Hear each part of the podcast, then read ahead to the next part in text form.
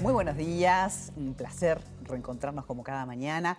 Hoy 8 de agosto es un día muy particular porque es el Día Mundial del Orgasmo Femenino y para ello invitamos al doctor Santiago Cedrés porque él tiene mucho para contar, es internista, sexólogo, oncosexólogo, director de la clínica que lleva su nombre con un equipo multidisciplinario, presidente de la Academia Internacional de Sexología Médica, o sea que vamos a poder preguntarte, Santi, mucho de este tema que bueno, para muchas mujeres es tabú, no tanto, cada vez se habla más, ¿no? Cada vez se habla más de sexo. Por suerte, María, gracias por la invitación. La verdad que, por suerte, cada vez son temas que están más sobre la mesa, sobre todo esto del orgasmo, que en realidad es una etapa más de la respuesta sexual de la mujer, este, cuando hablamos del orgasmo femenino, que es una respuesta que se, se vincula a una etapa con muchísimo placer a nivel corporal, a nivel psicológico, mental, con muchos beneficios cuando se se puede lograr a nivel circulatorio, a nivel de las endorfinas, la secreción de dopamina, de endorfinas, de testosterona, a nivel de la corteza cerebral y a nivel biológico que estimulan y dan esa sensación de placer junto con relax, después con relajación muscular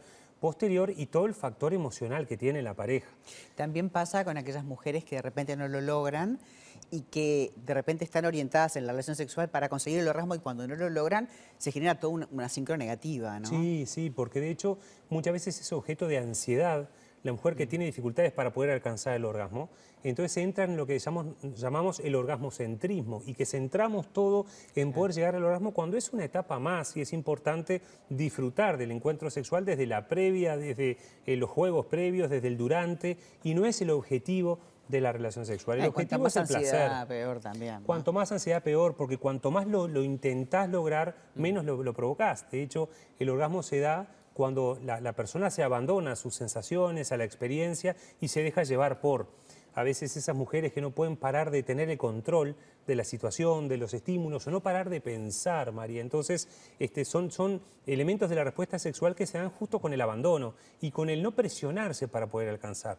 Eso es bien importante porque frecuentemente en la consulta, las mujeres que van buscando, sintiendo que tienen una anorgasmia, primaria, muchas veces quiere decir que nunca tuvieron un orgasmo en su vida, o una anorgasmia secundaria, que después de una episiotomía, que después de determinada infección, que después de determinada situación, no pueden alcanzar. El orgasmo es un motivo muy frecuente de consulta en la mujer. Y esto se, trabaja como en el, sacar este, este, objeto de presión y de ansiedad sexual para poder lograr la experimentación de, que fluya en la respuesta sexual este, como está programada la, la persona para poder tener, ¿no? También debe tener un peso muy importante la religión, la educación, ese paradigma que nos acompaña, ¿no? De lo que está bien y lo que está mal, de lo que es sucio, porque básicamente también Este, se pensaba que tener relaciones sexuales era solamente para tener hijos en un momento, ¿no? Entonces todo eso también juega un rol todavía. Capaz que en las generaciones más jóvenes no, pero en las más grandes sí. Pero hay, como los viste, esos, esos estigmas que todavía están de, la educación que se tuvo, más castradora, más pecaminoso, más, más que no correspondía o que no está propio para la mujer o no es de la mujer madre o no es propio de la mujer ama de casa o esposa de, cuando justamente tenemos que desconstruirnos y aplicar otros valores, ¿no? que el objetivo de la sexualidad es el placer de darnos, que el encuentro en la pareja es clave y fundamental para eso, poder dejarnos llevar y poder sentir este, lo, que, lo que tenemos que dejarnos sentir. ¿no? A veces la mujer que no puede abandonar los pensamientos, entonces está pensando todo el tiempo, ¿no? Entonces pensando lo que pasa, lo que va a hacer, lo que, lo que desde el surtido de la heladera, de los chicos, de la mochila, de, de las pruebas, de lo que tiene que hacer y que está cumpliendo su rol de mujer. Entonces de eso justamente es lo que tenemos que, que desterrarnos, ¿no? Justamente el dejar de pensar para poder sentir. Eso es algo muy importante, poder aprender eh, todas las, corrientes de, terapia sexológica que acreditan y que trabajan sobre la anorgasmia, hablan de esto, ¿no? lo que hablamos la vez pasada, de lo que es el mindfulness, el sex mindfulness, y poder abandonarnos al aquí y el ahora, y no engancharte con los pensamientos, porque cuanto más lo pensás, menos lo vas a lograr. Entonces, justamente la terapia sexológica entrena en ese ¿Y la fantasía qué rol juega con el orgasmo? Mucho mucho porque de hecho de la fantasía es donde se nutre el morbo, donde se nutre la corteza cerebral para poder descargar la dopamina que tiene que descargar para ir a los mediadores, la noradrenalina, la adrenalina, la testosterona, la oxitocina, que logren lo que es el orgasmo. El orgasmo no es genital, es a nivel cerebral. Entonces es el principal órgano sexual, el cerebro, tanto en el varón como en la mujer. Entonces poder usar las fantasías que son los inductores que nosotros tenemos para activarnos frente a la respuesta sexual. Y en el caso del hombre y la mujer, a mí me parece, y te lo pregunto, que justamente tiene más peso inclusive en la mujer que en el hombre, porque en el hombre no te digo que sea mecánico, que la, fantasía funciona, pero es como un acto más mecánico para la mujer, si no hay una excitación, no hay una fantasía, está cumpliendo, como vos decís. Es así, el hombre es más visual.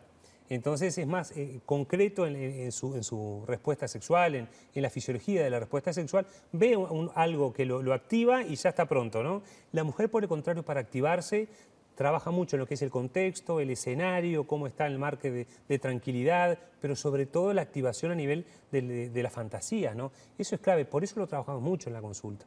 La mujer que consulta por por anorgasmia tenemos que trabajar todo en la respuesta química, orgánica, fisiológica, pero también en, lo mental. ¿Qué me activa para poder ponerme este, dispuesta para. Es un entrenamiento, entonces, de alguna manera, y en algunas patologías también, mujeres que tienen algunas patologías, también requiere de, trabajarlo. Sí, cómo no. De hecho, este, se ha investigado mucho, se sabe muchas patologías que influyen en forma negativa para poder desencadenar un, orgasmo o la, gente que ha perdido la respuesta orgásmica. Entonces, desde factores hormonales hasta diabetes, hasta fármacos que se toman y que hablar de elementos emocionales como la depresión, la ansiedad, el estrés, todo esto genera este, cambios. Y si bien tenemos muchos fármacos que nos ayudan en la respuesta sexual de la mujer, de hecho, el, trabajo con lo que se llama el recondicionamiento orgásmico, el poder encontrar desde lo cognitivo, habilitarme para dejarme llevar y ver qué activadores tengo para poder exponerme a los activadores y dejarme llevar. O sea que el, tratamiento para las mujeres, además de, todo el aspecto psicológico que nos estás hablando con el equipo ¿no? que ustedes tienen,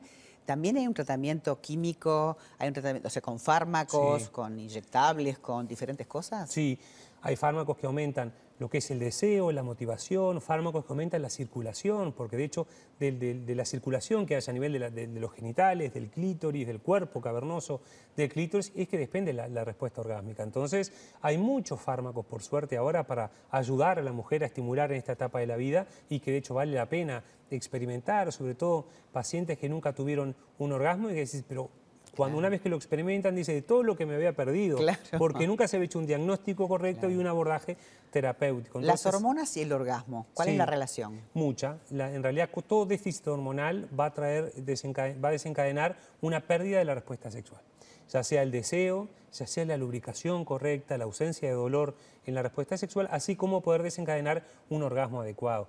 Por estímulo clitoridio o por estímulo vaginal, las hormonas, sobre todo a nivel de estrógenos, que actúan en la, este, lubricación, en la elasticidad vaginal, el nivel de testosterona que activan la motivación, todo eso me va a, desencadenar una, mejor respuesta orgásmica. Entonces, si será importante poder hacer un chequeo desde el punto de vista circulatorio con una extracción de sangre para ver las hormonas sexuales específicas de la excitación y del orgasmo, que quizá no son las hormonas que más frecuentemente se piden, pero para poder dosificar, ver cómo estoy, cómo es, qué es lo normal a mi edad y poder hacer los ajustes adecuados. Eso que dijiste de la edad, porque a veces hay mujeres que piensan, bueno, ya está, a mi edad, ya está.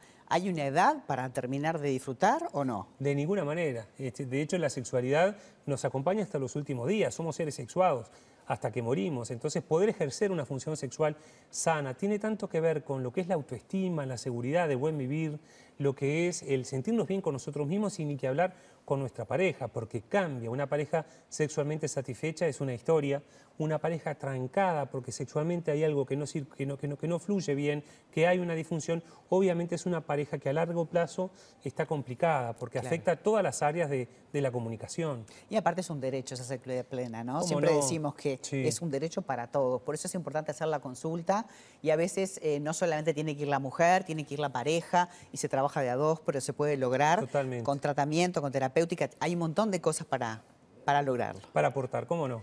Bueno, Santi, muchísimas gracias. Por favor. ¿eh? La verdad que un, un lujo tenerte hoy, que era un día que no queríamos este, evitar mencionar, porque bueno, está bien, hay que hablar de estos temas, ¿no?